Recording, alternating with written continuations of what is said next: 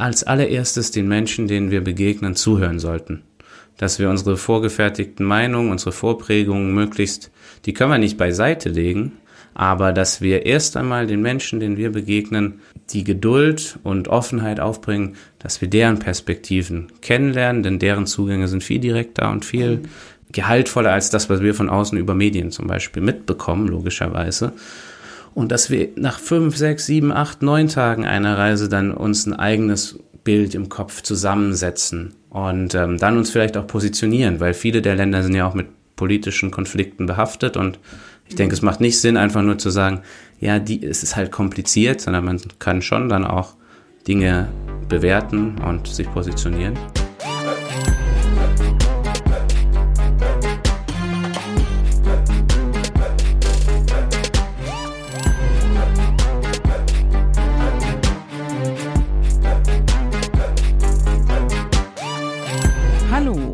Neue Folge im Zenit Podcast. Mein heutiger Gast ist Christoph Dinkelacker. Christoph ist vom Beruf Reiseleiter. So nach dem Motto arbeiten, wo andere Urlaub machen. Klingt ja eigentlich nach einem coolen Job, oder? Aber wenn du hörst, in welcher Region er Reisen leitet, na, dann würden manche vielleicht eher zusammenzucken und sagen, äh, ich nehme dann doch lieber die All-Inclusive-Reise nach Fuerteventura oder Mallorca. Aber Christoph und ich sprechen natürlich darüber, warum du den Nahen Osten unbedingt besuchen solltest. Warum Vorurteile natürlich auch, ja genau, Vorurteile sind und man sie nur mit einer Reise dorthin und eigener Erfahrungswerte abbauen kann. Eine Teilnehmerin, von der Christoph erzählt, kam auf der Reise nach Israel und Palästina zu dem Schluss, es sei ja gar nicht so terroristisch, wie sie vorher vermutet hat. Wer hätte das gedacht? Warum der Nahe Osten nicht gefährlicher ist als andere Regionen dieser Welt, sondern man dir dein verlorenes Portemonnaie sogar hinterherwirft, anstatt es zu klauen, ähm, ich spreche aus Erfahrung. Christoph erklärt auch, warum Mitfahrgelegenheiten das Klima schonen und auch für mehr Verständigung zwischen fremden Kulturen beiträgt. Und plane dir schon mal Urlaub ein für Pakistan und Sudan. Denn nach Christoph werden das sehr bald the best places to travel. So, Reiselust geweckt, dann jetzt viel Spaß beim Zuhören.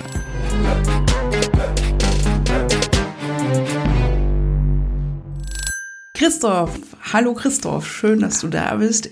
Ich freue mich sehr. Ähm, wir kennen uns ja jetzt auch schon ein paar Jahre, glaube ich. Mhm. Ähm, und ich freue mich sehr, dass du jetzt hier bist, weil du kommst ja gerade frisch aus Libanon. Korrekt, genau.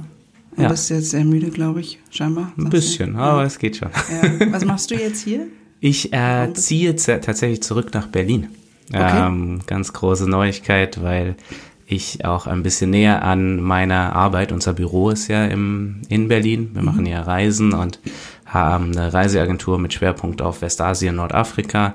Und äh, wir haben zwei neue Mitarbeiterinnen, die ich ähm, ganz gut einarbeiten möchte. Und äh, habe mich dazu entschieden, wieder hier näher dran zu sein an der Arbeit. Mhm. Und bin durch die Reisen und durch die Arbeit trotzdem ja so viel unterwegs, dass es auch nicht schlecht ist, so eine Base in Berlin mhm. wieder zu haben. Und auf Wohnungssuche, falls jemand ähm, was weiß.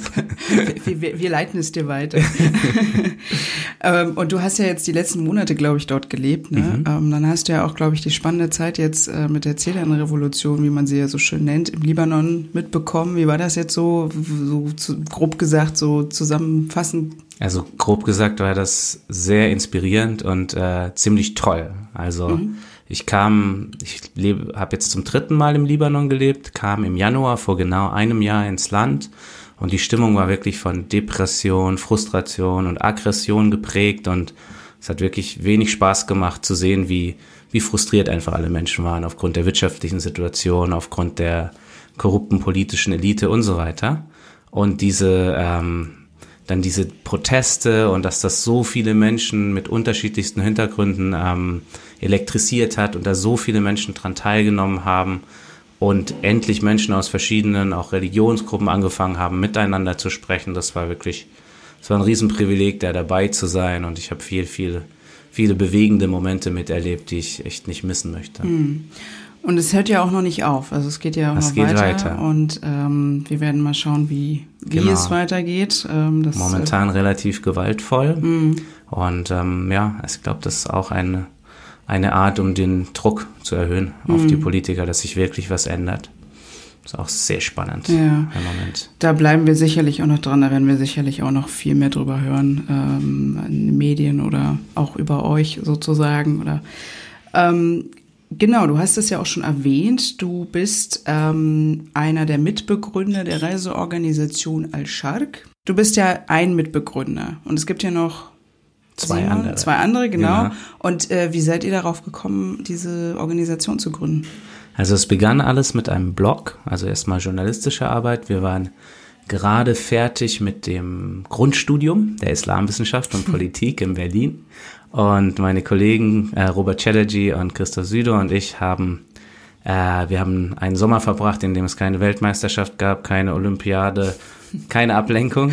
Und äh, wir hatten kurz zuvor ähm, tatsächlich auch im Libanon ähm, die sogenannte Sedan-Revolution 2005 miterlebt und dabei wirklich äh, starke Eindrücke davon bekommen, wie verkürzt und zum Teil wie stereotypisch ähm, deutsche Medienberichterstattung zu diesen Ereignissen war. Und an der Stelle haben wir uns äh, gesagt, mit diesem, mit diesem Wissen, dass wir so durch, durch die Erlebnisse vor Ort ähm, bekommen haben, möchten wir noch einen alternativen Beitrag zur Medienlandschaft leisten, indem wir ähm, hintergründiger berichten, also Dinge berichten, die sonst gar nicht in den großen Medien vorkommen.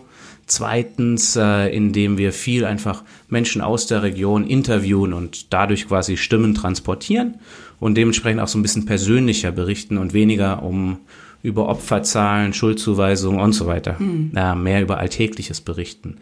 Das haben wir 2005 begonnen und fünf Jahre später haben wir uns dann dazu entschieden, dass es für uns nicht ausreicht, einfach nur über eine Region zu schreiben, sondern eben auch Leute äh, die Gelegenheit zu geben, in diese Region zu reisen und mit uns eben Politiker, Journalisten und so weiter zu treffen, um ja wirklich so Bildungstourismus zu entwickeln. Aber gab es äh, diese Art Reisetourismus nicht in oder diesen diese Art Tourismus nicht in diese Region? Es gab Hattet ihr halt das Gefühl, das wäre so eine Nische? Das oder? war schon eine Nische aus unserer Sicht. Also es gab vor allem halt so Kulturtourismus, den dann aber auch vor allem äh, Menschen Ü60 äh, wahrgenommen haben und die sich dann vor allem Steine angeschaut haben und so weiter, was wir auch gerne machen, aber darüber hinaus auch eben viel mehr so eben auch mit jungen Menschen in Kontakt treten wollen, Politiker treffen, Briefings geben, bekommen und so weiter. Ähm, und da gab's in dem Bereich relativ wenig. Also wir haben dann gemerkt, wir begannen mit Libanon und Israel und Palästina, dass das ziemlich schnell viel Aufmerksamkeit und viel Interesse geweckt hat.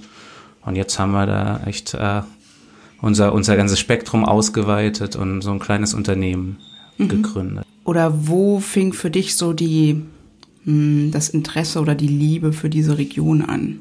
Kannst du das sagen? Ja, ich habe, ähm, also es begann ein bisschen kurios, ich habe in einem Chor gesungen. Und wir sind auf Konzertreise Ich finde das nicht kurios. in den Libanon und nach Syrien gegangen und ich war, glaube ich, 17 und hatte zu dem Zeitpunkt wirklich, ich wusste nicht, ich glaube, ich wusste nicht, dass es das Land Libanon gibt. Also ich bin wirklich da so reinge, reingesprungen und war in diesen zwei Wochen Konzertreisen so beeindruckt von der Gastfreundschaft der Leute, der Natur, der politischen Dimension. Wir haben damals einen israelischen Luftangriff auf eine Radarstation im Libanon-Gebirge quasi mehr oder weniger ähm, hautnah miterlebt. Und das waren alles so prägende Ereignisse, die mich dann dazu geführt haben, dass ich mich informiert habe, ob ich meinen Zivildienst im, irgendwo in der Region machen kann. Habe im Libanon eine Stelle gefunden, an der Schule und einem Waisenhaus. Und das war so das prägende Jahr schlechthin, das mein ganzes studentisches und dann berufliches Leben eigentlich vorgezeichnet hat. Hm, wann war das genau? 2002, 2003. ja, Schon. lange, lange Zeit. Ja, aber seitdem bist du sozusagen so ein bisschen, also beruflich, aber auch privat in diese Region verankert.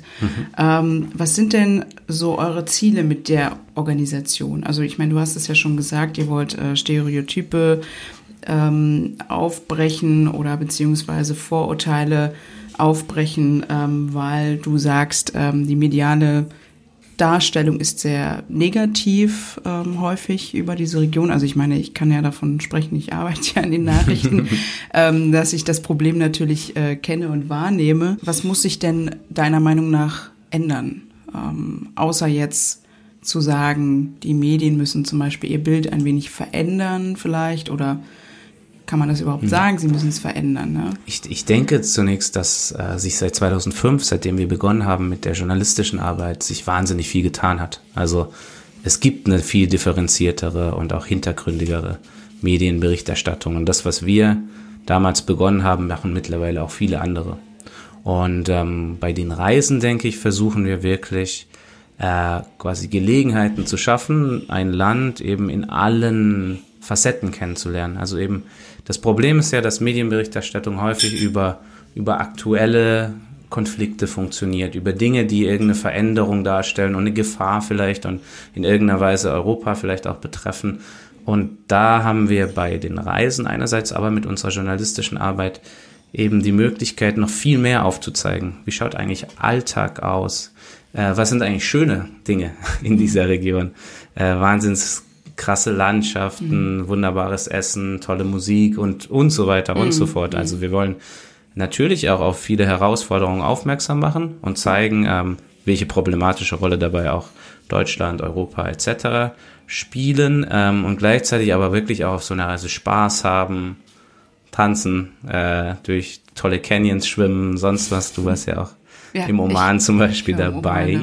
dabei. und ähm, eben wirklich so eine ganzheitlichere, einen Ansatz suchen, der wirklich mehr ab, abdeckt als eben hm. Nachrichtenmeldungen. Ja.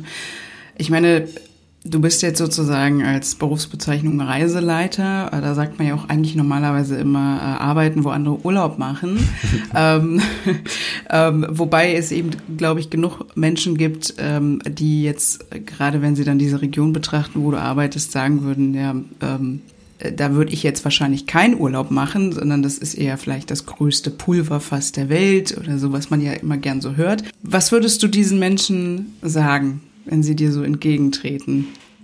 Ähm, ich habe ja tatsächlich ganz häufig solche genau, ja. Gespräche mit Menschen, die ähm, denken, es ist einfach gefährlich. Mhm. Und ähm, denen kann ich sagen, dass man das eben, äh, dass es nicht einfach gefährlich ist, sondern dass es natürlich bestimmte Konflikte in jeweiligen Ländern gibt, aber mit dem Wissen und der Erfahrung vor Ort man A, diesen Konflikten zum Beispiel äh, Auseinandersetzungen zwischen Polizei und Demonstrierenden und so sehr leicht aus dem Weg gehen kann, dass man eben auch trotz Konflikt in einer Region man wunderbar eine Wanderreise in einem anderen Eck im Land machen kann, dass, dass eben unsere, unsere Länder und Sprachkenntnisse ähm, dafür sorgen und vor allem die Kontakte, die Menschen vor Ort dafür sorgen, dass wir bedenkenlos in diesen Ländern auch reisen können und man da unglaublich beschenkt wird durch Menschen, die eben nicht vom Massentourismus betroffen sind mhm. oder zum Teil auch so wirklich versaut sind, sondern Menschen, die halt äh, sich darüber freuen, mit anderen Menschen in Kontakt zu treten.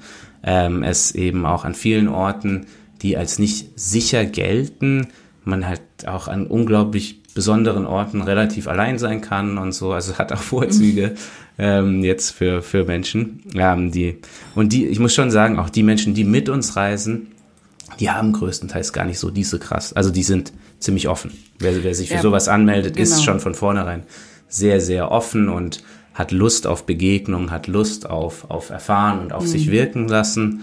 Und da sind es dann eher so, so kleinere Aha-Effekte aller, mhm. ich hätte nicht gedacht, dass es, äh, dass man so viel friert in dieser Region zum Beispiel. Ja. Oder, also wir haben ganz selten so richtig platte Aussagen. Eine, eine was, äh, was geschätzte äh, Person, die mit uns einmal auf Reisen ging, hat einmal ähm, nach Ankunft in Israel und Palästina nach kurzer Zeit gemeint, eigentlich hätte ich mir das ein bisschen terroristischer vorgestellt.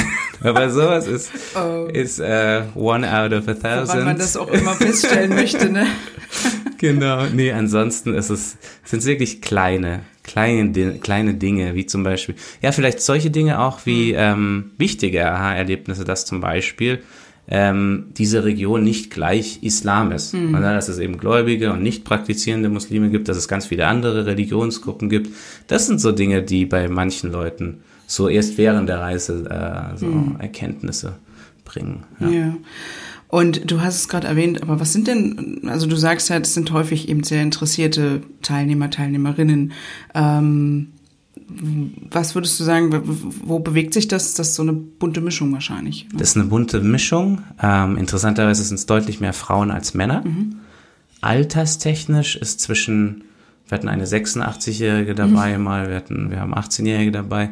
Alles dabei, wobei ich würde sagen, der größte Teil sind schon Menschen, die ohnehin irgendwie mhm. in, in ihrem Arbeits- oder in ihrem familiären Kontext eine Verbindung zur Region oder zu was Internationalem haben, ähm, die vielleicht eher so Young Professionals sind, also mhm. zwischen 30 und 40 in die Richtung und die doch größtenteils auch ziemlich reiseerfahren sind. Ja. Mhm. Und glücklicherweise wird es immer diverser. Und wir versuchen das auch zu fördern, indem wir zum Beispiel mehr mit Unis zusammenarbeiten, mhm. die dann, äh, wo die, die Studierenden eben nicht viel Geld für so eine Reise bezahlen müssen, mhm. sondern die Uni das tut. Ähm, aber ja, es ist echt ein, ein bunter Haufen. Ja. ja. Und Einschließlich, ja. wir hatten schon einen AfD-Polit, äh, AfD-Wähler auf einer Reise. Okay. fällt mir gerade ein. Also, bei, Aber, also scheinbar, es ging ja damit offen um, so sonst hätten. Das kam irgendwann raus, weil der bei den, äh. da waren irgendwelche Wahlen und da konnte er seine Emotionen so. nicht mehr verbergen. Und, wo, ähm, wo wart ihr da mit dem? Das war, glaube ich, sogar Libanon. Ja. Da war ich nicht selbst dabei. Und aber generell muss man auch ehrlich sagen, es sind eher, glaube ich, so ist so ein linksliberales Spektrum. Ja. Wobei man ja sagen muss, ein AfD-Wähler oder Wählerin heißt ja nicht per se im Grunde, dass der dort nicht hinfahren oder fahren Richtig, könnte. Ne? Im Grunde, suchen ja, auch Assad gerne und sonst was. Aber du, du hast jetzt gesagt, es ist eine bunte Mischung. Es sind Menschen, die eh schon sehr interessiert sind, äh, gerade wenn, ob, ja, oder die sehr wissbegierig sind, reisebegeistert. Ich meine, man will ja nun gerne auch Menschen erreichen, die sich vielleicht mit dieser Region oder auch ja nicht so gut auskennen und natürlich auch so eine vorgefertigte Meinung vielleicht haben, weil sie auch, weiß ich nicht, durch irgendwelche politischen, ideologischen Strömungen oder was auch immer eben diese vorgefertigte Meinung haben, egal wohin. Hm. Ähm, wie schafft ihr es oder was denkst du, wie könnte man es schaffen, diese Menschen auch zu erreichen, jetzt, äh, um, damit man sagen kann oder damit ja. sie sagen, ja, wir fahren jetzt auch mal mit. Ähm, ja. Also eine, quasi ein Weg ist, dass Menschen, die ein Interesse an dieser Region bereits haben, mitkommen und dann mhm. äh, diese Erfahrung weitergeben. Mhm. Also ein Beispiel, das mir sofort kam, ist ein, ein Islamwissenschaftler, der aus Nürnberg, der eben ganz klar eine studentisch, ein studentisches Interesse an der Region hat, der dann aber bei der zweiten Reise seinen Bruder, der der Feuerwehrmann ist und jetzt nicht so den Bezug hatte, dann mitgenommen hat und der dann auch so für sich gemerkt hat, ja, ist eigentlich mega spannend. Ich hätte nicht gedacht, dass, dass man hier so reisen kann, dass die mhm. Menschen so offen sind und so weiter und so fort. Das ist ein Weg. Und das andere sind äh, Kooperationen, indem wir ganz gezielt an, an Gruppen von Journalistenverbänden über Stu äh, Stiftungen, ähm, über Unis zum Beispiel, Kirchengemeinden, sonst was an Leute äh, rantreten, die jetzt nicht so klassisch unsere Zielgruppe sind. Und das mhm das ist, finde ich, super wichtig, dass man dadurch eben auch Leute erreicht, die nicht von vornherein schon positiv eingestellt sind. Und ja. ja. Ähm, passt das vielleicht auch zu eurem Leitbild, ähm, wo ihr sagt, ähm, die eigene Rolle in Frage zu stellen mhm. als Teilnehmer, Teilnehmerin? Ja. Was, also was ist damit gemeint? Damit ist gemeint, dass wir halt im, als allererstes den Menschen, denen wir begegnen, zuhören sollten dass wir unsere vorgefertigten Meinungen, unsere Vorprägungen möglichst, die können wir nicht beiseite legen, aber dass wir erst einmal den Menschen, denen wir begegnen, ähm, die Geduld und Offenheit aufbringen, dass wir deren Perspektiven kennenlernen, denn deren Zugänge sind viel direkter und viel mhm. äh, gehaltvoller als das, was wir von außen über Medien zum Beispiel mitbekommen, logischerweise.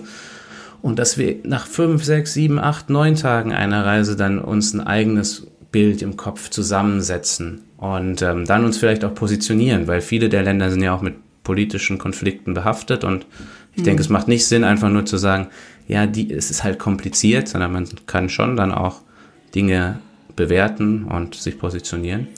Ähm, und das andere zu dieser Frage ist, dass wir eben auch uns kritisch hinterfragen, was macht das eigentlich, wenn wir als Touristen irgendwo hinkommen äh, mit, unserem, mit unserer besser gestellten wirtschaftlichen Situation, äh, mit unserem, ja, teils auch kolonialen Erbe, also äh, Menschen eben, mhm. die aus einer, ja, deren Vorfahren zum Teil Unterdrücker waren, deren Vorfahren ähm, eine problematische Rolle gespielt haben und der die jetzige Generation ja auch irgendwie wirtschaftlich äh, zum Teil auf ausbeuterischen Strukturen von diesem Machtgefälle Nord-Süd ähm, profitiert. All solche Sachen wollen wir während der Reise immer wieder auch aufgreifen, um so ein paar mhm. Denkanstöße zu geben, dass äh, ja, wir uns vor allem auch der eigenen privilegierten Situation mhm. überall hinreißen zu können und äh, so bewusst werden.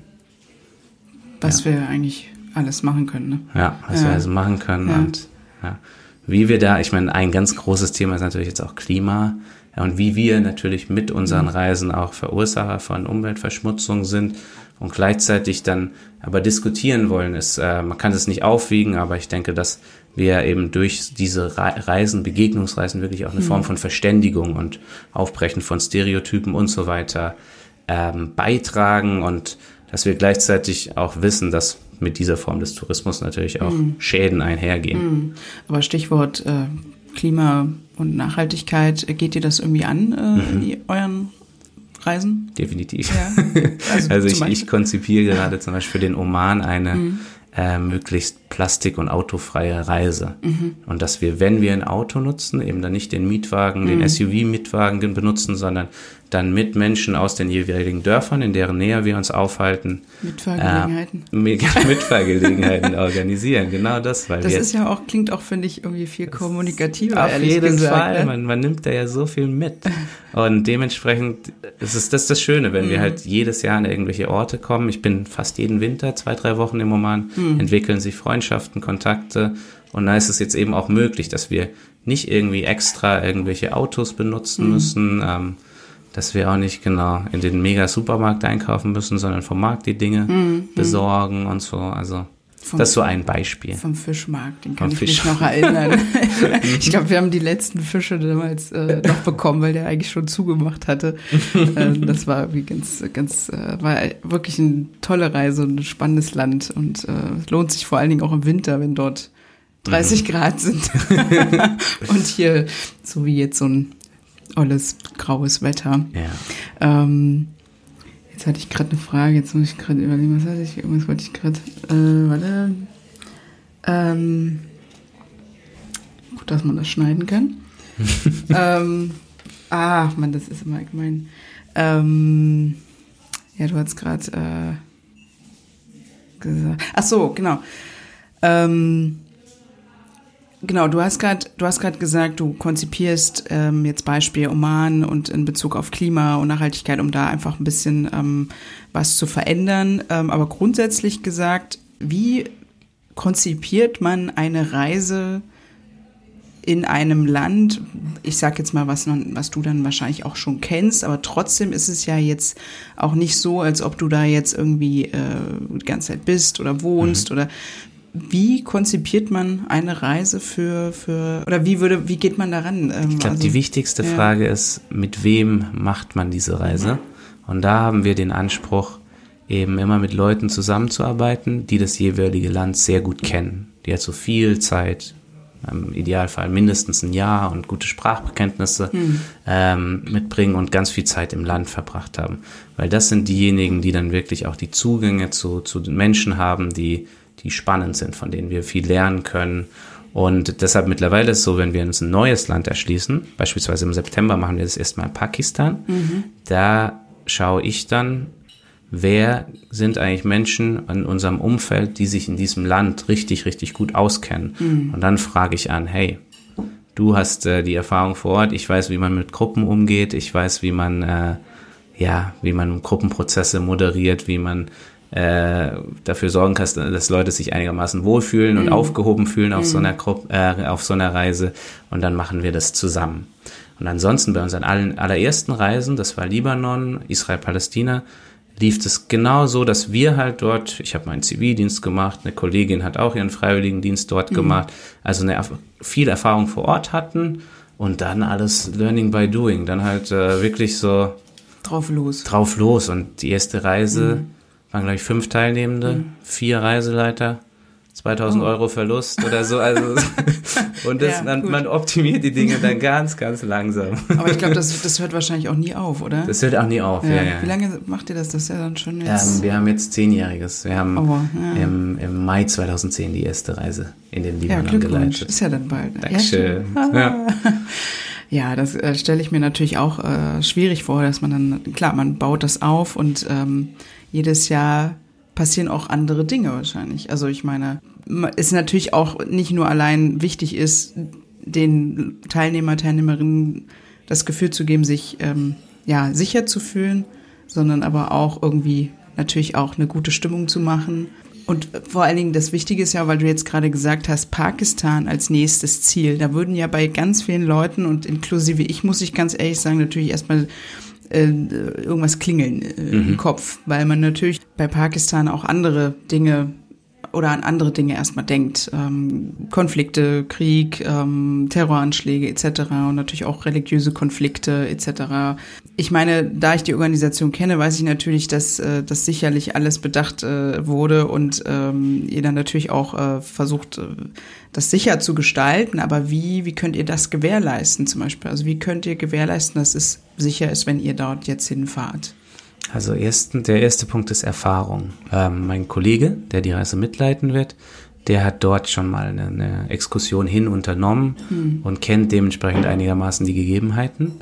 Äh, zweitens haben wir uns ausführlichst unterhalten mit einem Professor in Deutschland, der ganz äh, der so eine richtige Koryphäe zu Pakistan ist mhm. oder x Bücher, genau. Kreuzmann, Professor Kreuzmann, mhm.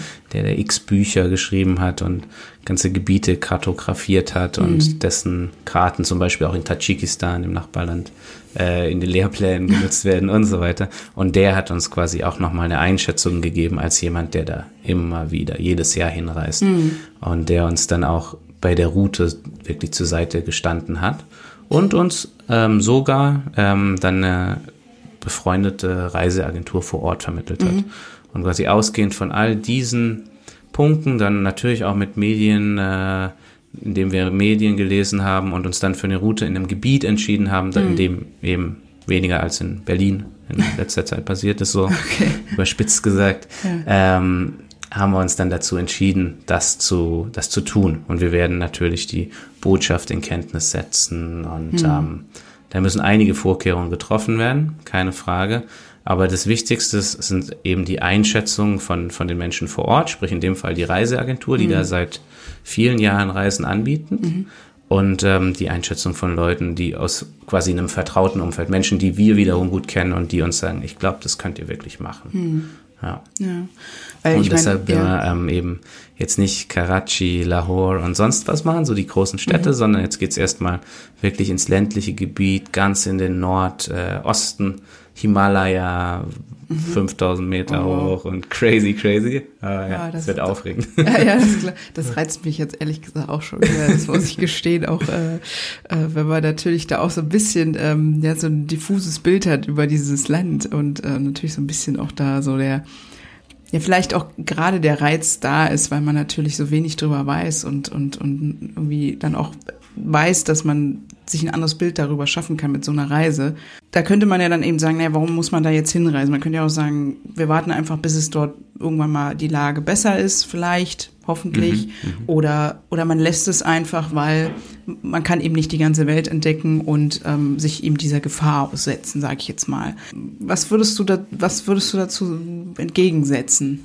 Würdest du trotzdem sagen, nein, das Land ist es wert und auch die Menschen ist es wert, sie zu entdecken?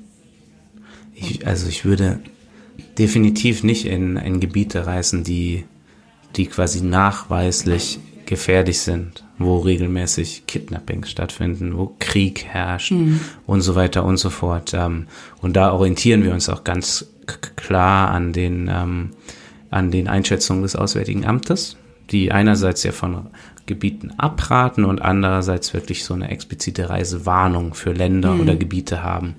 Und da ist, äh, nehmen wir den Irak als Beispiel. Für den Nordirak, irakisch Kurdistan, gibt es keine Reisewarnung. Dort ähm, erachten wir es dann auch in Absprache eben mit all unseren Kontakten vor Ort äh, als äh, legitim an, Reisen zu organisieren.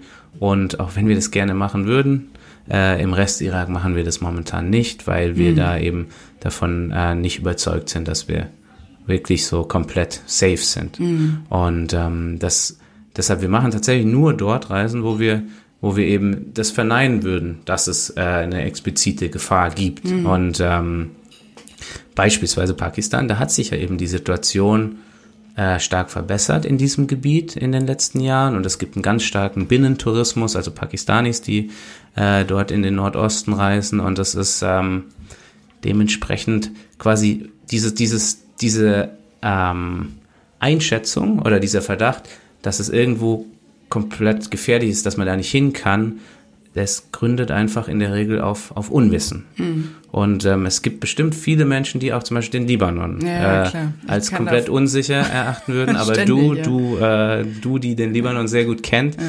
denkt sich an der Stelle, nee, das kann ich machen. Aber du wiederum, die noch nicht Pakistan kennt, und mir ging es genau so, noch vor kurzer Zeit, hätte ich auch gedacht, ist das echt möglich? Das mhm. ist nicht riskant. Und dann muss man halt mit Menschen sprechen, die sich, mhm. die sich noch näher und noch stärker mit der Thematik äh, auseinandergesetzt mhm. haben und dann kann man ja. zu einer Einschätzung kommen. Ja, man ertappt sich da ja selbst auch, ne? Also, ja. weil ja. genau was du ja sagst, ich meine, ich kenne Libanon äh, sehr gut und weiß ganz genau, und das Land ist ja noch viel, viel kleiner als Pakistan, ja. Äh, wo ja auch äh, theoretisch mal was passieren kann oder so. Und selbst wenn da mal irgendwo, ich weiß noch, ich kann mich erinnern, äh, vor das ist aber bestimmt auch schon zehn Jahre her, da gab es mal irgendwie so ein paar Konflikte zwischen Schiiten und Sunniten in einer Stadt im Norden. Äh, da haben die irgendein KFC, also diese amerikanische äh, Fastfood-Kette, irgendwie angezündet und so einen Laden. Ja, und dann hat mein Vater hat gesagt, ja, wir wollen aber trotzdem hin, weil wir einen Kumpel besuchen wollen. Ja, dann fahren wir halt drumherum. Mhm, mhm. Fertig. Ja. So, so ist die Lage, ne? Oder, oder selbst wenn da irgendwas passiert und dann wird ähm, das Feuer ähm, gelöscht, dann ist zwei Stunden später der Laden schon wieder auf, so ungefähr. Also so yeah. ein bisschen so diese yeah. Mentalität. War ja auch mit euch damals vor drei, vier Jahren im Iran. Yeah. Und äh, das war zum Beispiel, da hatte ich nicht so eine, eine Hürde jetzt, wo ich sage, oh Gott, äh, ich fühle mich da jetzt äh, total unsicher oder würde sagen, das ist ein unsicheres Land, was es ja auch nicht ist. Jetzt ist natürlich die Lage zum Beispiel ganz aktuell ähm, anders. Mhm. Ähm, jetzt rein ja, global gesehen, der ganze Konflikt mit den USA, ja, gezielten Töten des, des äh, Generals Soleimani, dann eben mit diesem Abschuss dieser, dieser Flugzeugmaschine beispielsweise, ganz aktuell. Wie würdet ihr da jetzt mit umgehen, wenn, wenn sowas passiert? Würdet ihr jetzt sagen, hm, vielleicht sollten wir Iran jetzt dieses Mal auslassen oder ja. eher nicht? Genau, damit müssen wir uns ja, gerade ganz konkret auseinandersetzen. ähm, wir haben hätten eine Kunstreise zu einem Kunstfestival mhm. im Februar gehabt. Da haben wir uns entschieden, ähm, weil wir noch nicht gut absehen können, wie es da jetzt weitergeht mit den politischen Entwicklungen, die Reise abzusagen. Zumal wir auch gemerkt haben, so eine Situation bewirkt dann eben, dass dann viel weniger mhm. Interesse mhm. es an so einer ja. Reise gibt, leider.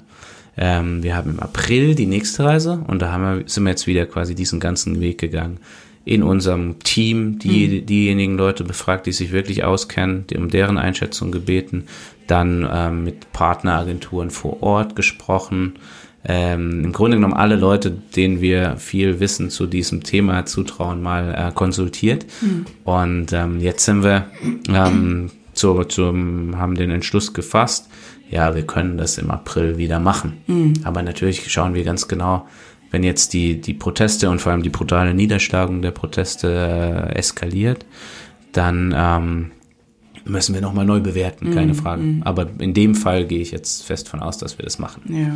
Und in so einer Situation müssen wir dann natürlich auch gegenüber den, den Teilnehmenden so kulant wie möglich sein. Mm. Also dann eben, wenn, wenn solche politischen Ereignisse äh, die nicht, das Nicht-Stattfinden einer Reise bewirken, dann müssen wir eben versuchen, den Leuten möglichst alles Geld eben auch ja, ja. zurückzugeben. So ein bisschen das Berufsrisiko. Das ist genau, definitiv. So, hm, ja. Pulverfass, ne? Der, der Welt. Man weiß nicht, was passiert. Nordafrika und Zentralasien erfahren, Du wirst exklusiv eingeladen, wenn das Who and Who der Nahostexpertin, Expertinnen bei Konferenzen, Workshops und Lesungen zusammenkommt. Du wirst regelmäßig auf dem aktuellsten Stand sein, was in der Region so los ist und diese komplexen Zusammenhänge verstehen. Du bist bei Ausstellungen, Fotopreisen oder du kannst kulinarisch eintauchen und lernen, wie man Hummus, Tabuli und noch mehr leckere Hausmannskost aus der Region selbst kocht bei unseren Zenit-Kochkursen. Ja, und es gibt noch vieles, vieles mehr. Was musst du dafür tun? Ja, einfach die Zenit Club Mitgliedschaft abonnieren und das für nur 79 Euro im Jahr. Und hey, liebe Studentinnen, Studentinnen, ihr kommt schon für 49 Euro in den Club. Die Mitgliedschaft bündelt alle Leistungen und Inhalte des Print- und Online-Formats und informiert euch an jedem Ort der Welt online und offline über die aktuellen Entwicklungen im Nahen Osten, Nordafrika und Zentralasien. Und ganz wichtig, mit der Clubmitgliedschaft fördert ihr auch die Projekte und Ziele der gemeinnützigen Candid Foundation, die das Print- und Online-Magazin veröffentlicht die sich auch für die Völkerverständigung sowie der Förderung der Presse- und Meinungsfreiheit, insbesondere in den muslimischen Ländern, einsetzt. Also, mit 79 oder ermäßigt 49 Euro im Jahr bist du dabei und wirst Teil der Zenit-Familie. Und jetzt viel Spaß beim Weiterhören. Ich will natürlich jetzt auch nicht die ganze Zeit über so, ich sag mal, Negatives ähm, sprechen oder jetzt, äh, was passiert, wenn äh, und immer dieses hätte, hätte, äh, Fahrradkette und ähm, sondern mich würde auch mal interessieren, einfach, was du für positive Erlebnisse gemacht hast, jetzt auch einfach in als Reiseleiter, die dich sehr berührt haben, vielleicht. Oder kannst du da sagen, es gab so das tollste Erlebnis oder auch eben vielleicht auch irgendwie eins, wo mal was so richtig schief lief. Oder einfach so ein paar ähm, Anekdoten vielleicht aus dem ja. Leben, aus dem, ja, aus, dem, oder aus deiner Arbeit, von deiner Arbeit als ja. Reiseleiter, die dir so spontan vielleicht einfallen. Genau, ich, ich zähle einfach ja, das auf, was spontan kommt, weil das waren jetzt, äh, ich glaube, 60 Reisen, die ich mittlerweile geleitet mhm. habe und da gibt es natürlich so viele Erlebnisse. Ähm, besonders bewegend war für mich zum Beispiel, wie eine ältere israelische Aktivistin kennenzulernen, die in unmittelbarer Nähe zum Gazastreifen lebt mhm. und die trotz dieses andauernden Konfliktes, das heißt Raketenbeschuss aus Gaza auf diese israelischen Dörfer, andererseits immer wieder Luftangriffe der israelischen Armee auf Gaza, die Abriegelung des Gazastreifens und so weiter, die ähm, trotzdem versucht und das immer wieder auch schafft, ähm, Formen von Begegnung und vor allem Formen von Kommunikation zwischen mhm. Menschen aus Gaza und, und äh, Südisrael herzustellen und die da einfach da, wirklich dafür kämpft, dass man weiter miteinander redet, weil sie der Überzeugung ist, dass diese gegenseitigen Gewalteskalationen zu, also die Dinge nicht besser machen, mhm. wie wir ja auch die letzten 20 Jahre oder seit wann wir das auch immer äh, verfolgen, ähm, ja, merken, dass das nicht, nicht funktioniert. Mhm. Und ähm, sie zum Beispiel ist einfach eine richtig gute Freundin geworden über die Jahre und immer wieder dorthin zu kommen und zu merken, was sich da auch an Kontakten entwickelt hat, wer ihr mittlerweile zuhört. Am Anfang waren, waren wir so diese dahergelaufene Gruppe aus Deutschland. Jetzt kommt, wird sie von echt großen Organisationen, Politikern mhm. und sonst was eingeladen. Das wäre ein Beispiel.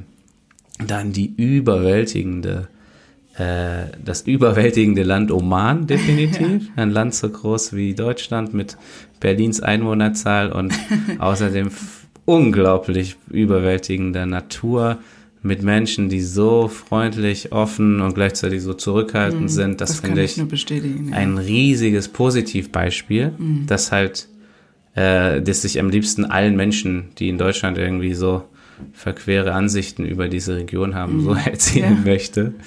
Ähm, das kann man ja, jetzt hat sich natürlich auch einiges geändert mit dem Tod des Sultans ja. Kabus. Ähm, jetzt nur mal kurz als Exkurs, weil der hat natürlich viel dazu beigetragen, dass dieses Land so ist, wie es oder ja. geworden ist, wie es, wie es ja jetzt ist. Ja. Ne? Also ähm, der hat ja doch im Vergleich zu anderen Ländern als trotzdem Alleinherrscher ja irgendwie geschafft, äh, das Land ja viel Geld in Bildung zu stecken, aufgrund, also Geld durch Öl genau, ja. ähm, in Bildung zu stecken, wird, ähm, Infrastruktur etc.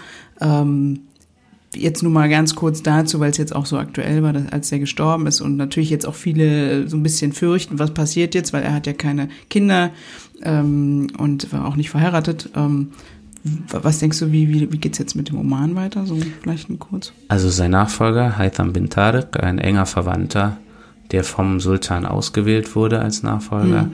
ähm, hat in seiner Antrittsrede und bisher in allen Gesten und, und wirklich auch in allen Handlungen betont, er möchte eigentlich den Weg so weitergehen. Das heißt, diplomatisch, politisch, äh, ordentliche Beziehungen mit allen Nachbarn und auch den großen Regional- und Globalmächten, die da in der Region eine Rolle spielen. Äh, kein aggressives Verhalten gegen Nachbarstaaten, mhm. sich nicht einmischen in Affären anderer äh, Länder. All das soll so bleiben. Und ähm, das ist auch gut so. gleichzeitig äh, steht das Land wirklich in, in einer wirklich von einer großen wirtschaftlichen Herausforderung mhm. mit ähm, über 40 Prozent. Also es gibt verschiedene Schätzungen, aber wir können davon ausgehen, dass mindestens ein Drittel der jungen Omanis arbeitslos sind. Mhm. Und das, mhm. dieses ganze, der, dieser ganze Rentierstaat, diese Abhängigkeit von Öl- und Gaseinnahmen, ähm, das Ganze nicht mehr funktioniert. Und da wird er auf jeden Fall sehr viel verändern müssen. Also er muss im Grunde genommen auch ein Klima schaffen, dass es jungen Menschen ermöglicht, zum Beispiel kreativ zu werden, eigenständig Businesses aufzubauen mhm. und so weiter. Und dementsprechend, glaube ich, wenn wir jetzt mal größer denken, muss er auch diesen sehr, sehr autoritären Charakter des Staates auf eine Person zugeschnitten langsam aufbrechen und immer mehr Teilhabe von jüngeren Menschen am politischen Prozess, am wirtschaftlichen Prozess äh, garantieren und vor allem dazu auch ermutigen. Hm. Das wird die ganz große Herausforderung für das Land in nächster Zeit. Ja. ja. Okay. Dann kannst du jetzt gerne noch weiter Geschichten erzählen. ich weiß mal, wir könnten jetzt noch, also ich finde Oman natürlich sehr spannend, äh, kann ich äh, nicht leugnen. Also ich war ja, wie gesagt, jetzt auch mal da und ähm, ich finde es da auch deswegen auch spannend, weil, weil es so eine besondere Geschichte hat und so eine besondere, ja, äh, auch so besonders ist in diesem ganzen Raum, finde ich ja. schon.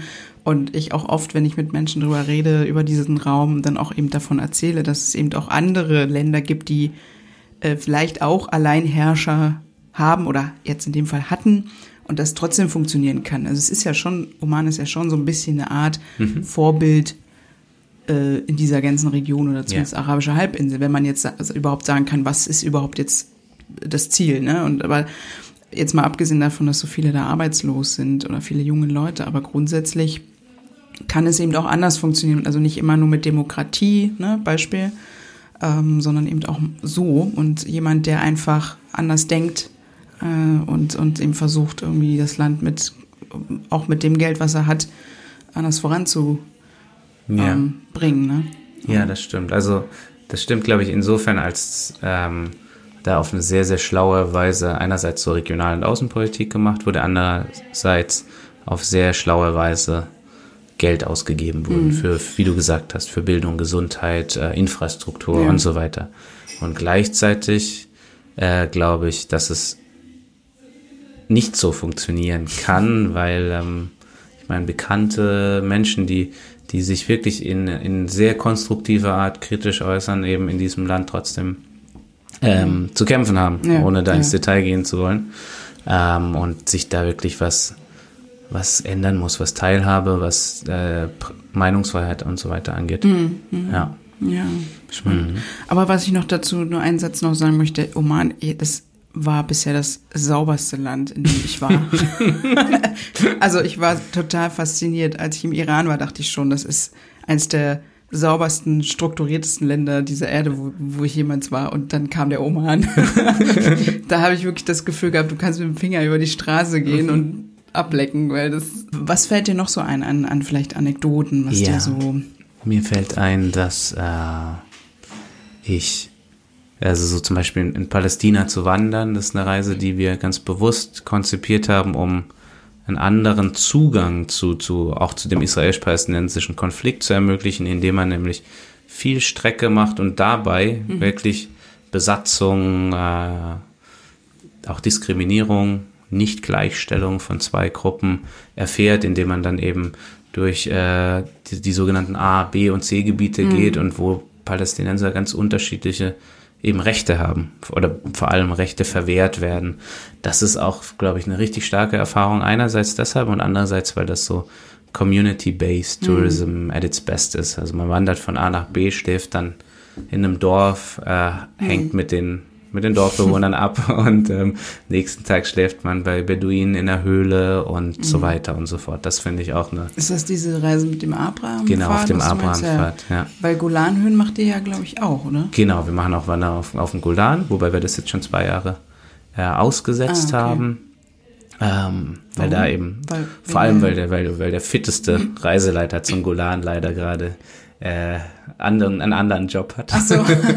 genau, ähm, das ist der ja. Hauptgrund. Ja. Dann für mich persönlich war zum Beispiel äh, die Osttürkei so mhm. unglaublich äh, beeindruckend. Ich hatte wenig Ahnung mhm. und habe dann realisiert, so geschichtlich ist das halt so wirklich in vielerlei Hinsicht äh, eine Wiege der Zivilisation und so beeindruckend, was man da alles sehen kann. Zweitens eine Zivilgesellschaft, die, also gerade auch in den kurdisch geprägten Gebieten, die so aktiv ist, so kritisch ist und man richtig Freude daran hat, so, zu diskutieren und dann, ähm, wie in dem Fall, ja, ähnlich wie, wie bei deiner Libanon-Reise auch, ähm, mit zwei Menschen zusammenarbeiten, ein Vater und eine Tochter, mhm. ähm, Clara und Jihan, die halt aus Diyarbakir, aus der quasi mhm. kurdischen Hauptstadt, wenn man so möchte, der Osttürkei, äh, kommen und man dadurch so viel Persönliches ähm, mitbekommt und dann bei der Familie auf dem Dach übernachtet mhm. und ähm, also dieser Mix in der Osttürkei hat, hat mich total überrascht, wie, wie toll das mhm. eigentlich ist. Da hatte ich keine Ahnung von. Ja, ja, das klingt, äh, muss ich gestehen, da wusste ich auch noch nicht so viel drüber. also die Diyarbakir sagt mir was, ja. äh, leider auch wieder aus den Nachrichten. Ich weiß nicht, also du hast ja jetzt in den, wie viel waren das, 60 Reisen, die du jetzt bisher so gemacht hast, ähm, geleitet hast, ähm, bestimmt auch ähm, ja, sehr spannende Teilnehmer, Teilnehmerinnen gehabt. Kannst du dich an ein paar irgendwie noch besonders erinnern, die irgendwie so herausstachen? Oh Gott. einen hast du ja schon genannt oder so, aber ich weiß nicht, vielleicht. Also ja. oder, oder, oder Fragen, die, die du, äh, also die du auch sehr spannend fandest, die äh, Also ich muss sagen, jede, jede Reise ist eine Inspiration, weil Leute mhm. immer neu draufschauen mhm. und neu äh, Dinge erkennen. Ich meine, manche, also so, es gibt so klassische Erkenntnisse von vielen Menschen, die dann sagen, hey, hier ist ja viel dreckiger wie bei uns. Und das ist so, ähm, dann ähm, kann man, das ist auch spannend, wenn man dann darüber diskutieren mhm. kann, warum ist das der Fall und so weiter.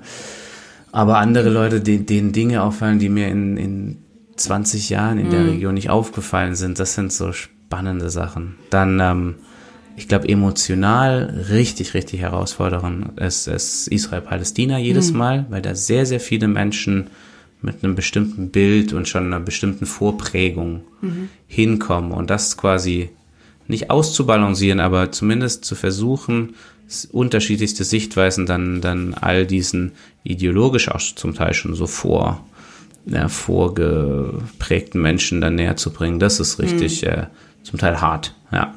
Und, ähm, und dann eben auch diese, äh, einerseits die, diese Besatzung zu erleben mit all der Diskriminierung und so weiter und dann in, in wenigen Tagen dann aber auch äh, israelische Geschichte, die natürlich ganz stark mit deutscher Geschichte mhm. verbunden ist, das zu erleben, das sind so Dinge, die als Moderator, als Reiseleiter äh, herausfordernd ist, aber vor allem auch für die Teilnehmenden halt so ein mhm. eben, es ist wirklich so eine emotionale Achterbahn. Ja. Dann natürlich auch mal jemanden da zu haben, das ist ja auch, finde ich, das Besondere an diesen Reisen bei euch, dass ihr ja auch immer schafft, politische Akteure oder religiöse, geistliche oder ähnliches da ranzubekommen. Ähm, die man ja sonst nie treffen würde.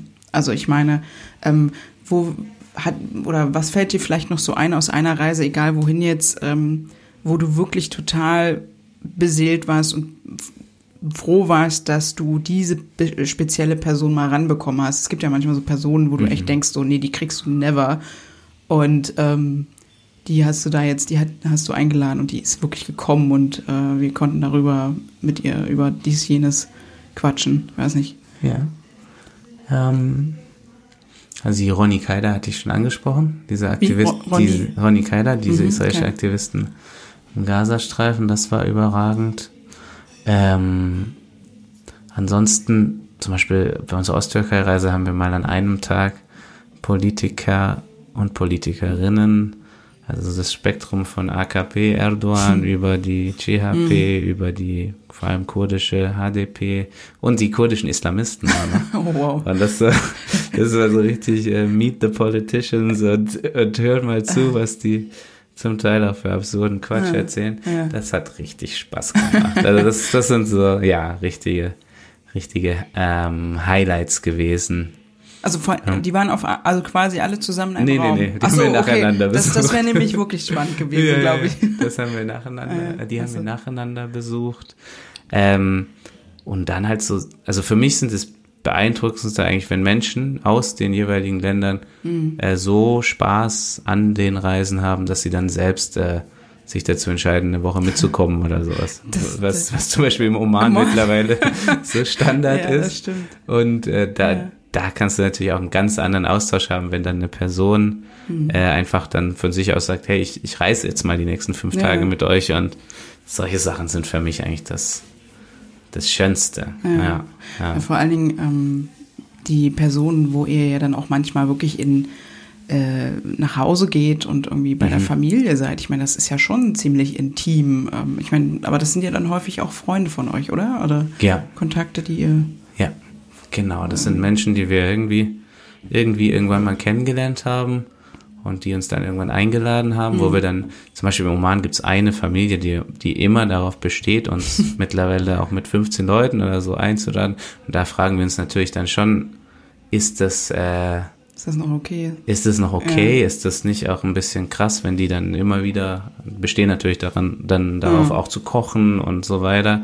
Und ähm, aber ich habe die jetzt mal wieder alleine besucht. Ja. Ähm, und die spiegeln halt, hey, das ist, das ist für uns auch bereichernd, der Austausch. Und wir, ja. wir sind stärker an diesen Ort gebunden, wie ihr, die halt reisen könnt. Aber wenn ihr kommt, dann lernen wir auch wahnsinnig viel. Mhm. Und das ist wirklich äh, so, die haben mir nochmal gesagt, das ist echt cool so. Also es ist halt nicht nur, wir Touris besuchen jetzt einen Ort, ja. sondern es gibt, äh, in dem Fall zumindest, äh, gibt es den Leuten auch was zurück. Ja. Hast du auch ähm, so, so ein Feedback schon, ähm, also auch aus anderen Ländern bekommen, dass dann eben die Person oder ähm, wo man dann, die man dann besucht vielleicht oder ähm, trifft, äh, dass die dann sagen, hey, ähm, das fand ich ganz toll, diesen Austausch, ich bin nächstes Jahr wieder mit dabei. Ja, sowas gibt's immer wieder und die, das Schönste ist dann, wenn diese Menschen in irgendeiner Form dann die Möglichkeit zum Beispiel auch haben, nach, nach Deutschland zu kommen mhm. und dass wir dann die Gastgeber ja. sein können. Ja. Und das gab es schon in vielen Fällen. Ähm, mir fällt gerade eine Geschichte ein. Wir haben einen Wanderguide äh, in Sebastia in Palästina, der ähm, mittlerweile in Deutschland studiert mhm. und der ähm, eine Zusage von der Universität in Deutschland hatte, aber kein Geld. Und dann haben wir so zusammen überlegt, machen wir so eine Form von Crowdfunding und da haben äh, vielen Dank nochmal an alle Teilnehmer. Die, da haben echt einige echt? richtig ja. schön äh, ja den unterstützt, so dass er mittlerweile in Deutschland ist und Ach, nicht mehr unsere äh, Wanderreisen mitbegleiten kann, was mich persönlich auch etwas betrübt, zumal er sehr lustig ist und auch äh, richtig gut Dabgek tanzen kann, oh, ja. also diesen palästinensischen, libanesischen Schreittanz. Ja, und, ähm, sehr, sehr. Ja, den, aber das ist, genau, es ist grundsätzlich eine Sache, die mir wichtig ist und wo wir noch ganz viel Nachholbedarf haben, das stärker in zwei Richtungen zu denken. Mhm. Dass wir eben auch Menschen aus der Region eine, irgendeine Form von mhm. Möglichkeit geben können, hier politische Bildung erfahrbar zu machen und so. Ja. Das machen wir zum Beispiel mit äh, über den Bundestag mit den mhm. arabischen Stipendiaten, Diesen das, das IPS-Programm, IPS genau. Internationale Parlamentsstipendien. Genau, genau. Ja. Da machen wir das schon. Aber ansonsten haben wir da noch echt viel zu tun in die andere Richtung. Ja. ja. Reisegruppe mit vielleicht noch Fähnchen und man rennt den hinterher und dann ähm, geht man irgendwie in die Wüste und schaut sich Kamele an und sagt, hier, das ist jetzt der Orient, ne? Oder ähm, dann sitzt man in so einem Zelt und äh, trinkt mit Beduinen, die man, woher auch immer sie sind, ob sie jetzt Komparsen sind oder nicht so ungefähr, also jetzt mal böse gesagt, ja. Und äh, das das will man ja eigentlich vermeiden, dass dieses Gefühl überhaupt aufkommt. Ne? Also auch wenn man gerade zu Familien oder Personen geht und privat wirklich da bei denen ja. zu Hause ist. Das ist ja im Grunde, könnte das ja dann theoretisch aufkommen, dieses Gefühl, man geht zu denen nach Hause, guckt sich ihr Zuhause an und das Essen oder die Familie und so weiter. Ähm, wie stehst du dazu? Oder was, was denkst du, wie kann man, oder hast du das Gefühl, man kann das irgendwie vermeiden, sowas? Oder ähm, denkst du, das passiert bei euren Reisen jetzt gar nicht, weil das einfach so, so ein enger Kontakt ist, dass, äh, das vielleicht gar nicht aufkommt? Oder hattest du überhaupt schon mal so ein Bege da nicht Begegnung, sondern so Fragen von, von Teilnehmer, Teilnehmerinnen, die so ein bisschen ungutes Gefühl hatten? Klar, es gibt Situationen, die, ähm, wo, bei denen man sich wirklich mit diesem Thema Voyeurismus, glaube ich, gut auseinandersetzen muss. Mhm. Nehmen wir das Beispiel Besuch eines äh, äh, Flüchtlingslagers. Mhm. Ähm, ob das jetzt im Nordirak oder im Libanon oder sonst wo ist, ist es natürlich äh, ja die Frage. Also ich persönlich bin der Auffassung, dass man nicht als so 15-köpfige Gruppe in so ein Lager gehen sollte und sich halt anschauen sollte, wie arm Menschen sind, sondern wenn man das macht, dass man sich ganz genau überlegt, was hat das für Nutzen auch für die äh, Menschen, die man dort trifft. Also mhm. entweder, dass man dann von vornherein aus, äh, ausmacht, hey, wir spenden da mhm. äh, was, oder dass man ähm, eben irgendetwas, irgendeine Form von Angebot halt auch mitbringen kann. Also wenn ich eine, eine politische Delegation habe, Entscheidungsträger, dann denke ich, auf jeden Fall solltet ihr ähm, diese, diese Orte sehen, weil ihr das dann im Idealfall in politisches Tun ummünzen, mhm. also diese Erfahrungen in politisches Tun ummünzen könnt und aber mit einer Gruppe, die jetzt nicht irgendwie finanziell potent ist oder politischen Einfluss oder sonst was hat, da muss man so einen Besuch halt wirklich mhm. äh, super sensibel vorbereiten. Ja. Oder halt im Zweifelfall, und das machen wir auch öfter, eben dann solche Dinge nicht tun. Mhm. Und ähm, bei diesem Stichpunkt äh, Familientreffen und so weiter, also wir würden uns halt nicht einladen lassen, wenn, wenn wir nicht explizit auch das, Food, äh, das Feedback so bekommen und wir das auch als, wir haben jetzt ein bisschen interkulturelle Kompetenz. Also ich mhm. habe da viele, viele Jahre auch in der Region gelebt. Und wenn ich das Gefühl habe, dass da jemand einfach nur aus, aus Konvention oder aus äh, äh, aus Höflichkeit so eine Einladung vornimmt, dann machen wir das das nächste Mal nicht mehr. Einfach, weil wir niemanden in Verlegenheit bringen wollen. Wenn wir das Gefühl haben, hey, da ist jemand, der, der freut sich richtig drauf, dass wir schon wiederkommen. Ja. Und ähm, dann sage ich, okay, ich freue mich auch drauf, die Person wiederzusehen. Ja. ja. Ich meine, wir haben jetzt schon viel über Oman geredet, Libanon. Ähm, ich habe ja gesehen, ihr expandiert jetzt schon so ein bisschen. Oder was äh, kommt noch dazu vielleicht? Oder was habt ihr jetzt noch hinzugefügt? Also so über unsere Kernregion, was so die arabisch geprägten Staaten, Kurdistan, Iran, Türkei und so weiter angeht. Darüber hinaus haben wir begonnen, in Bosnien und Herzegowina mhm. Reisen anzubieten, weil es da eben zum Beispiel viele ähnliche Fragestellungen wie im Libanon gibt. Und Multikonfessionalismus, ähm, Postkonfliktland äh, und zwei Menschen, Maya und Laura, die einfach wahnsinnig fit sind zu den Ländern, mhm. sodass es äh, Spaß macht, dann dort äh, Reisen anzubieten. Und ähm, ein anderes Beispiel ist, dass wir Myanmar mhm. seit ja seit zwei Jahren, glaube ich, auch Stimmt, im, im ja. Angebot haben. Was da wie, was da in dem Fall damit zusammenhängt, ähm, dass eben einer der Mitbegründer von Ashak Reise, Simon, ähm, dort länger gelebt hat mhm. und dann gedacht hat, warum nicht ja. über, über die Zielregion hinausgehen. Und ähm, Sudan haben wir ange, mhm. äh, habe ich jetzt anvisiert, dass wir das vielleicht im nächsten Jahr das erste Mal anbieten. Warum jetzt Sudan beispielsweise? Weil da würde ich ja jetzt genau dasselbe fragen können. Zu Pakistan. Ich meine, es gibt ja, ist ja nicht so, als ob es nicht nur andere Länder genau, gibt, wo man hinfahren genau. könnte. Aber jetzt mal ganz blöd naiv ähm, gefragt. Sudan, äh, einerseits, ich glaube, das Wichtigste, da hat es eine große politische Veränderung im letzten mhm. Jahr ge gegeben. Ähm, Im Zuge von Demonstrationen wirklich auch politische Veränderungen neuer, neuer Vibe, den mhm. ich total spannend finde und Menschen erfahrbar machen möchte. Dann Leute, die aus unserem Umfeld, die da jetzt zum Teil leben, zum Teil zu Besuch waren und mhm. die Einschätzung mir mitgegeben haben, hey, kann man schon machen. ähm, ja. Und äh, drittens auch so was ganz Pragmatisches. Wir haben relativ wenige Länder, die so für, den, für die Wintersaison geeignet sind. Mhm. Also bisher haben wir Oman ja. and that's about it. Ähm, und Sudan kann man auch schön über Weihnachten und Neujahr machen, was ja eine sehr beliebte mhm. Reisezeit ist. Mhm. Und last but not least, und das gilt auch für ähm, Pakistan und andere Länder, irakisch-Kurdistan ähm, in gewisser Weise, bieten wir halt auch Länder an, die sonst fast niemand anderes anbietet. Mhm. Und dadurch haben wir eine, eine Marktnische, ganz Klar. wirtschaftlich gesprochen. Und das sowas brauchen wir eben auch, weil wir ein kleines mhm. Unternehmen sind. Ja. ja. Also Sudan wäre etwas, was, was in der Zukunft sicherlich kommt. Dann äh, Armenien, äh, mhm. Georgien können wir uns gut vorstellen. Da gibt es ja viel mehr andere, die das natürlich anbieten. Ja, klar. Und ähm, ja, so Stück, Stück, ich denke echt so Stück für Stück von unserer Kernregion. Saudi-Arabien müsste man diskutieren. Das ist äh, jetzt möglich. Wollte ich, genau, das hatte ich, ja. wollte ich nämlich auch noch ansprechen, weil ich hatte ja meine letzte Folge mit äh, Usus Mango, dem einen mhm. Comedian, also Osama heißt der ja, der ähm, seine Wurzeln in Saudi-Arabien hat. Und der hatte mir eben erzählt, dass es eben ab diesem Jahr ein Touristenvisum gibt. Genau. Und da muss ich ja, da, also da seid ihr, genau, wollte ich gerade sagen, seid ihr jetzt schon dran wahrscheinlich, ne? Wir sind, genau, wir haben noch nichts beschlossen, aber ja. Äh, verfolgen das ganz Let's genau. Es, es ist möglich. Ja. Da müssen wir uns natürlich schon auch ein paar Fragen stellen in mhm. die Richtung. Ähm, das gilt aber für andere äh, Länder genauso. Iran, mhm. äh, viele Länder haben natürlich auch sehr problematische politische Strukturen, autoritäre Herrscher mhm. und so weiter und so fort.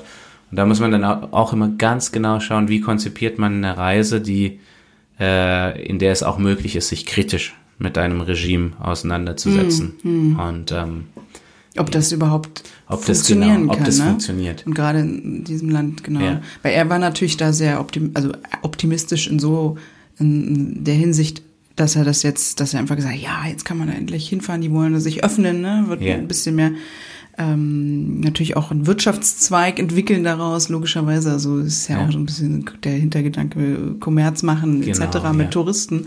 Und, aber da sind wir aber, halt echt, genau. wir sind halt an der Schnittstelle. Wir machen nicht klassischen ja. Tourismus, sondern verbinden, also haben den, im Grunde genommen den Bildungsanspruch, mhm. politische Realitäten und gesellschaftliche Realitäten zu vermitteln und dazu natürlich auch die schönsten touristischen Orte und so Menschen zugänglich zu machen. Aber wir machen nicht klassischen Tourismus Steine schauen und, und nicht kritisch über hm. Menschenrechtssituationen oder sonst was sprechen. Und ja. deshalb muss man bei jedem Land dann schauen, wie können wir das äh, garantieren, dass es eine politische Studienreise ähm, bleibt, wenn wir, hm. wenn wir das als solche deklarieren. Ja. Und da machen wir zum Beispiel bei Iran, äh, finden wir halt auch Formate, dass wir uns dann eher mal im Park mit jemandem treffen und über Kritisches sprechen. Hm. Ähm, und wo keiner zuhören kann. Genau. ja. ähm, wo würdest du sagen, wollt ihr mit eurer Organisation noch hin? So, was für Ziele habt ihr noch? Verfolgt ihr noch so? Ähm, wir, ich glaube, was wir an der Organisation so schätzen, ist, dass wir ähm, links und rechts vom äh, klassischen Tourismus schauen wollen. Also eine Sache ist, ähm, dass ich habe zum Beispiel im letzten Jahr begonnen, ähm, irakische und kurdisch-irakische äh, zukünftige Reiseleiterinnen und Reiseleiter auszubilden oder mit mhm. denen bestimmte Seminare mhm. zu machen, also meine Erfahrung weiterzugeben. Äh, ja, im Grunde genommen auch eben in dem Bestreben und der Hoffnung, dass äh, diese Guides dann eben selber Reisen mhm. leiten können. Können sie gerne auch für uns machen, aber auch selbstständig, wie auch immer. Also seine Form von ja, zu einer Ausbildung beitragen, die dann wiederum die wirtschaftliche Situation für Person XY ähm, verändert und ähm, also wirklich so mehr so in, in die Ausbildung zu gehen, neue Reisekonzepte, Stichwort hier nachhaltiger Reisen, aber auch ähm, wirklich so ein bisschen out of the box zu denken. Das, mhm. das ist, was ich an der Arbeit so schätze, dass wir immer wieder uns halt auch ein bisschen neu erfinden wollen ja. und ähm, in Zukunft ja, vielleicht auch eine Richtung, die, die ich spannend finde, ist noch mehr an, an Menschen mit Einfluss mhm. heranzukommen und die zu beeinflussen. Ja. Genau. Ja. ja. Das ist schon mit, mit Studierenden wahnsinnig äh, gewinnbringend, finde ich, weil die wirklich äh, dann eine prägende Zeit haben. Ich hab, mhm. hatte jetzt eine, die Hochschule, der, die Hochschule Fulda, ähm, da war eine Delegation mit mir in Israel und Palästina. Und ich glaube, diese Erfahrung war für, für viele Leute so prägend. Und dann beginnen die Leute da raus, äh, Forschungsarbeiten zu schreiben und setzen mhm. sich so intensiv auseinander, dass ich mir wünsche und auch das Gefühl habe, da habe ich einen Impact bei Leuten, die noch ganz weit kommen mhm. können. Ja. ja. Und was würdest du jetzt den Zuhörerinnen und Zuhörern sagen, die darüber nachdenken, vielleicht gerne mal in diese Region zu fahren, aber sich nicht trauen? Hm es ist, dass es bei allen Konflikten und Herausforderungen es eine Region ist, die A, wahnsinnig schön ist, ohne Frage. Also sei es die Natur, vor allem aber auch Gastfreundschaft, Menschen, äh, Kultur. Und Kultur bedeutet Essen, Tanzen und viele Dinge, die man vielleicht nicht sofort mit der Region verbindet. Äh, zweitens will ich darauf hinweisen, es ist so wunderbar, in eine Region zu reisen, in der es kaum Kriminalität gibt. Also im Vergleich zu vielen Ländern in Lateinamerika, mhm. Subsahara-Afrika ähm, und USA, Europa und so weiter und so fort, ist es halt wirklich ein Traum, dass man seinen Geldbeutel überall hinlegen kann und, und nicht die ganze Zeit Angst haben muss, dass der dann weg ist. Das finde ich, ähm, muss man auch mal herausstreichen. Also es wird immer so als, die Region wird als gefährlich deklariert. Mhm. De facto kann man, wenn man sich auskennt vor Ort, und das tun wir, sehr gut irgendwelche Gefahrenherde äh, vermeiden mhm. und darüber hinaus halt so in einer Region reisen, die so stark von von, von Gastfreundschaft geprägt ist, von Leuten, die Lust darauf haben, ihre Sicht auf die Dinge zu vermitteln, die sehr, sehr offen sind. Also es hat so viele, ja, auch positive Seiten, die, hm. die ich allen Menschen ans Herz legen möchte. es ist ja auch die Frage, was für ein schlimmer ist, wenn man so will. Ob es jetzt das Problem ist, dass ähm, solche Konflikte bestehen, wie jetzt beispielsweise Israel-Palästina oder eben jetzt äh, Beispiel Lateinamerika, wo, wo ja auch Konflikte in Form von äh, Staat gegen Drogenmafia oder ähnliches, was ja, finde ich persönlich, manchmal viel gefährlicher sein kann, ähm, weil ich immer oft auch, ähm, wenn ich dann sage, ich fahre jetzt in den Libanon, auch aus familiären Gründen, was auch immer, mich dann Leute mit großen Augen anschauen. Ich denke so, ganz ehrlich, du fliegst nach Kolumbien, wo du mitten auf der Straße erschossen werden kannst, äh, teilweise. Oder gerade jetzt Brasilien ist ja auch so ein Beispiel, wo der äh, Bolsonaro, der jetzige Präsident, ja sehr hart gegen die Drogenmafia vorgeht und äh, teilweise auch unschuldige Menschen umbringt. Du weißt ja, ich äh, habe in den letzten Folgen immer meine Gäste vorher gebeten, ähm, etwas mitzubringen, vielleicht äh, eine Geschichte, was ich, ein, ein, ja, ein Lebensmittel, ähm, Gegenstand oder etliches oder irgendwas, was ihnen so einfällt, was sie mit dem Land oder der Region verbinden. Und jetzt bin ich natürlich gespannt, ob oder was du vielleicht mitgebracht hast. Ich habe nichts mitgebracht. Auch wenn ich lange Nein. überlegt habe, weil ähm, dann doch diese Region, zu der wir heute mhm. sprechen ähm, und äh, die wir Reisen anbieten, doch so vielfältig eigentlich ist, dass, dass ich da mich nicht auf etwas festlegen konnte. Ähm, ich hätte irgendwie, ich hätte gerne irgendwie diese tolle Keramik, tolle Schälchen oder sonst was aus, aus, aus Hebron mitgebracht oder einen guten Arak aus, aus dem Libanon oder sonst was. Aber im Endeffekt die Dinge, die, die ich mit dem Gesamten mhm. verbinde, sind dann echt so, so Eindrücke. Zum Beispiel Abendsonne. Die Abendsonne äh, in so Städten wie Amman oder, oder Beirut, wo man dann auch mhm. mal einen, einen, weiten Blick hat und die, die Sonne und die Farben auch schon vom Smog und so äh, noch krasser werden. Das, das sind so Dinge und andererseits Abendsonne als als dieses sehr, sehr angenehme Element nach zum Teil richtig, richtig heißen Tagen und man dann einfach nur noch von der Sonne so, so geküsst wird. Das äh, sind Dinge, die ich total mit der Region ähm, verbinde. Und gleichzeitig könnte ich sagen, Eiszapfen, also im übertriebenen Sinne, weil ich habe nirgends in meinem Leben mehr gefroren als in der Zeit, in der ich in Jerusalem gelebt habe oder jetzt zuletzt in Beirut, weil man eben keine Häuser hat, die super isoliert sind und wo die Fenster dicht sind und ich wirklich so halt, wo die Außentemperatur mit der Innentemperatur äh, ja, die, die kaum einen Unterschied hat.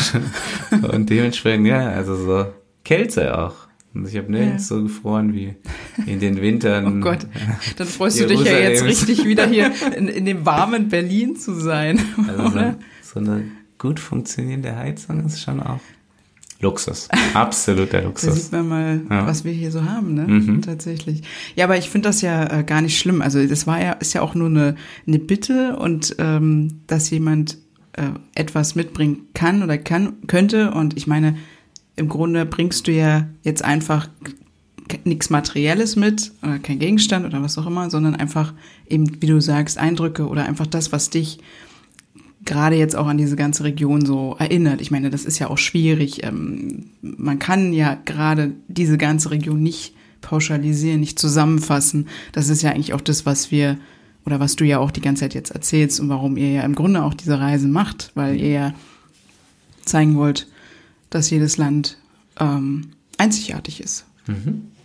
So. Was würdest du sagen, können wir Deutsche aus dieser Region lernen? Was können wir aus dieser Region lernen? Ähm, Oder vielleicht hast du auch was Konkretes. Ähm, das ist vielleicht, klingt jetzt auch ein bisschen abgedroschen, aber was mir als erstes in den Sinn mhm. kam, ähm, dass man sich einfach auch mal zusammen hinsetzen kann, ohne, ohne Eile und über Politik, Familie, Gesellschaft ähm, einfach diskutieren, ohne, ohne da immer komplett so zielführend sein zu müssen. Also ohne quasi ein Ergebnis erzielen mhm. zu wollen. Das ist eine Sache, die mir in den vielen Jahren total ähm, immer wieder auffiel, dass man, dass ich mich dort auch mit Menschen öfter treffe, ohne irgendwie ein Ziel zu haben, sondern einmal einfach halt ähm, um das Zusammensein we ja. äh, wegen äh, miteinander spricht und natürlich diskutiert, der auch ganz viel immer mitnimmt, aber eben äh, man nicht quasi vor dem Gespräch weiß, ich will das, das und das danach ähm, die Ergebnisse erzielt haben. Hm. Das sind so Erinnerungen, vor allem zum Beispiel auch an Syrien vor dem Krieg. Ähm, so viele tolle Gespräche, die einfach irgendwie zustande kamen und irgendwo auf der Straße, dass man sich irgendwo hingesetzt hat. Und das ist jetzt gerade ein bisschen diffus, aber ja, also diese, dieses nicht so sehr stringente ist eine schöne Sache. Mhm. Ja. Also quasi auch so ein bisschen mehr Gelassenheit ähm, vielleicht. Das ist lustig, dass du das sagst, weil ich jetzt irgendwie in den letzten drei Folgen, also alle, die ich gefragt habe, irgendwie immer so ein bisschen das Ähnliche sagen. Ja wenn man ähm, fragt eben, was können wir vielleicht vom Nahen Osten oder aus dieser Region, Nahosten ist ja so ein weiter ja. Begriff, ähm, mitnehmen lernen, dann ist es häufig die Gelassenheit mhm. äh, tatsächlich. Also vielleicht sollten wir uns da hier in Deutschland wirklich mal ein Beispiel dran nehmen. Ja. Mhm. Vielen Dank, Christoph. Schön, dass Sehr du da gerne. warst. Und ähm, ich finde es ganz toll, dass ihr das macht. Und ähm, vielen Dank für eure Arbeit und viel Erfolg noch. Und Dankeschön. Shukran. Afwan. Bis dann, ne? Tschüss.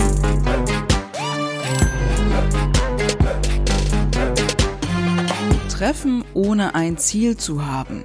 Das wäre doch gerade in den jetzigen chaotischen Zeiten, wo alle nur auf ihr Smartphone starren, egozentrisch und gestresst durchs Leben sprinten, doch ein passendes Mantra. Dazu ein bisschen libanesische Abendsonne, aber gerne ohne Smog. Ich hoffe, dir hat die Folge mit Christoph gefallen. Dann hinterlass dem Zenit-Podcast doch ein paar Sternchen und ein nettes Feedback. Und wir freuen uns natürlich auch, wenn du den Podcast weiterempfehlst. Vielen Dank fürs Zuhören und bis in zwei Wochen.